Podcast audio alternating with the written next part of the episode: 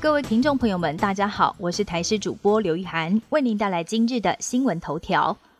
在负二十度 C 下，新冠病毒还是可以存活。专家也证实，病毒是可以由物传人。青岛冷冻鳕鱼的外包装在日前被检测出活病毒。青岛副市长昨天表示，这是世界上首次找到了充分证据链，证明新冠病毒可以由物传人，在冷冻条件下可以长期存活。新冠病毒持续变异当中，在三个月前，全球流行的新冠病毒株只有在摄氏四度到二十度之间可以维持稳定的活性，低温状态下的活性就会丧失。但是越来越多研究发现，来自全球疫区的食品，即便是冷冻食品，如果被感染者接触过，会让很多人暴露在新冠病毒的风险中。民众及餐饮业者应该要先清洗食品外包装，在拆封料理食物时，还需要再次洗手或是喷上酒精，比较保险。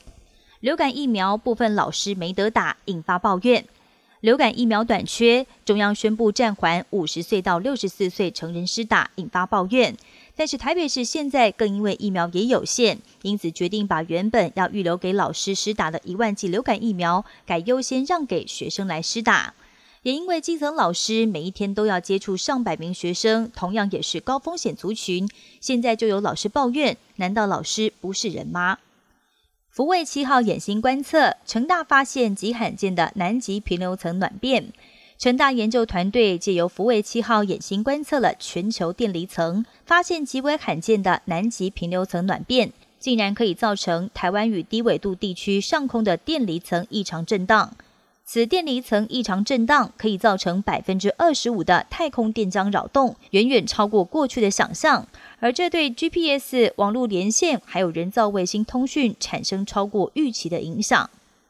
美国司法部控告网络巨擘 Google 违反反托拉斯法。司法部联合美国十一州控告 Google 滥用称霸网络的地位，妨碍对手竞争，这对消费者也会造成极大损害。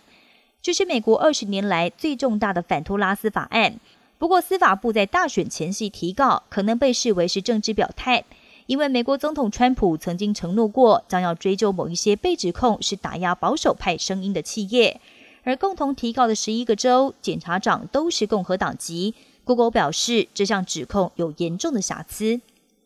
香港国泰航空集团今天宣布要大裁员，国泰旗下八千五百名员工将要遭到裁撤，大约占了国泰航空集团三万五千个职位的百分之二十四。此外，国泰旗下的港龙航空也从即日起停止营运。国台表示，受到疫情影响，公司就算冻结了人事，并且已经采取各项准结措施，但是每个月仍然流失了大约台币五十五亿到七十四亿元，才被迫必须要大规模裁员。天主教教宗方济各二十号主持一场跨宗教活动时，首次戴上口罩现身。意大利的新冠疫情反扑几周以来，教宗出席公开活动仍然没有戴上口罩，造成部分的教徒也开始对他批评。教宗不但高龄八十三岁了，也因为年轻时肺部有感染，切除掉部分的肺，因此也被视为是新冠肺炎的高风险群。本节新闻由台视新闻制作，感谢您的收听。更多内容请锁定台视各界新闻与台视 YouTube 频道。